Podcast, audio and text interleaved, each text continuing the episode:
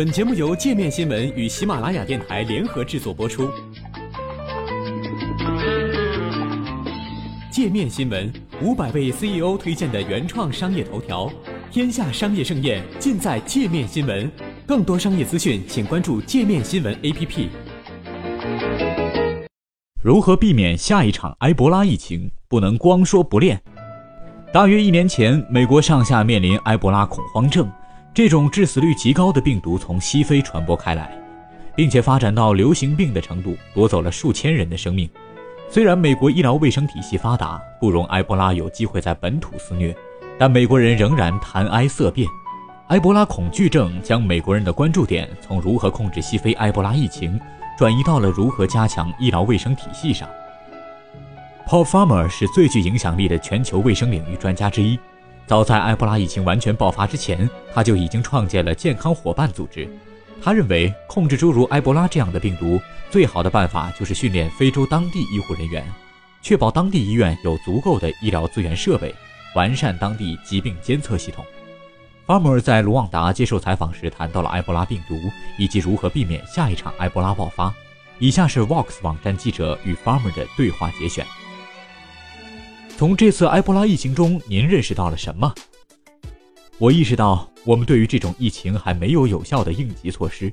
一旦应急措施不管用，我们的医疗卫生体系还不能有效控制疫情、保护人们。总之，我们还没有学会如何处理紧急疫情和长期疫情危机。不过，我们的医护条件很好。埃博拉爆发头一个月，我们就有一千名医护志愿者，此后还有更多志愿者陆续加入。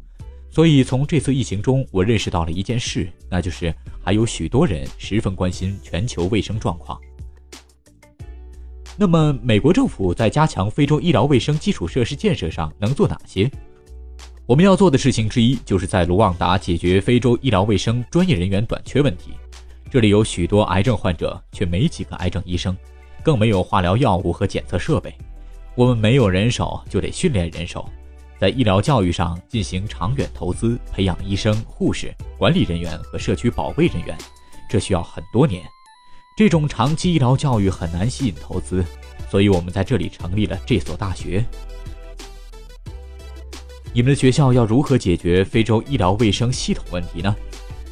我们学校虽然为解决非洲医疗问题建立，但却关注全球卫生健康状况。我们的学生从一开始就要学习医疗保健服务。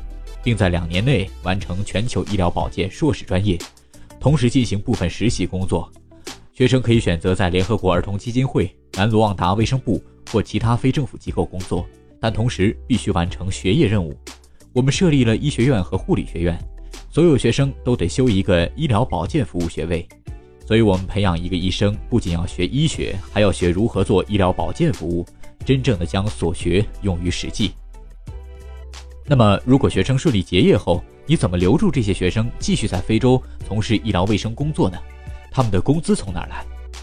如果你是在三十年前问我，我肯定会考虑工薪补贴，但现在情况有所不同。我认为现在不仅得加大补贴，让工作人员得到一份体面的薪水才是最关键的。然而，现在护士人手严重短缺，相关卫生系统也不健全，不管薪水多高，对他们来说，工作仍然很艰苦。还有一个问题是继续教育，虽然听起来有些矛盾，非洲现在的医疗卫生条件处于历史低谷，但我们还是需要继续培养高级医疗卫生人员。为什么这听起来矛盾呢？因为我们美国医疗体系人员都要接受高等教育。如果你是一名医学或护理教师，那么你必须完成硕士学位、博士学位、实习医生期、住院医生实习期，最后转正。而非洲的医生和护士可没有这么大的雄心壮志。也没有继续深造的条件。另外一个复杂的问题就是人才流失，这很大程度上与薪酬有关，但也与工作环境和继续深造的机会有关。但是如果你在一个薪水丰厚、环境良好，但平民百姓负担不起医药费的医院工作，这又有违了你的初衷。我们刚来到这里时，三十个地区中有四个地区没有医院，我们帮助这些地区建立医院，培养社区医疗卫生人员。我们与卢旺达卫生部合作。我不敢说是由于我们的工作才使得卢旺达的过早死亡率大幅下降，所以卢旺达让我看到了希望。如果你能在发生过大屠杀的卢旺达做到这些，那么你也能在其他受埃博拉侵扰最严重的国家做到这些。但是必须要有资金投入，不只是捐款，而需要公共投入。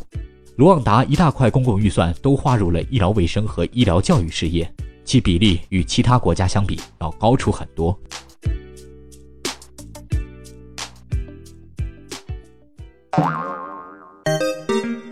还想了解更多世界各地的商业趣闻，请关注“界面天下”频道微信公众号“最天下 The Very World”。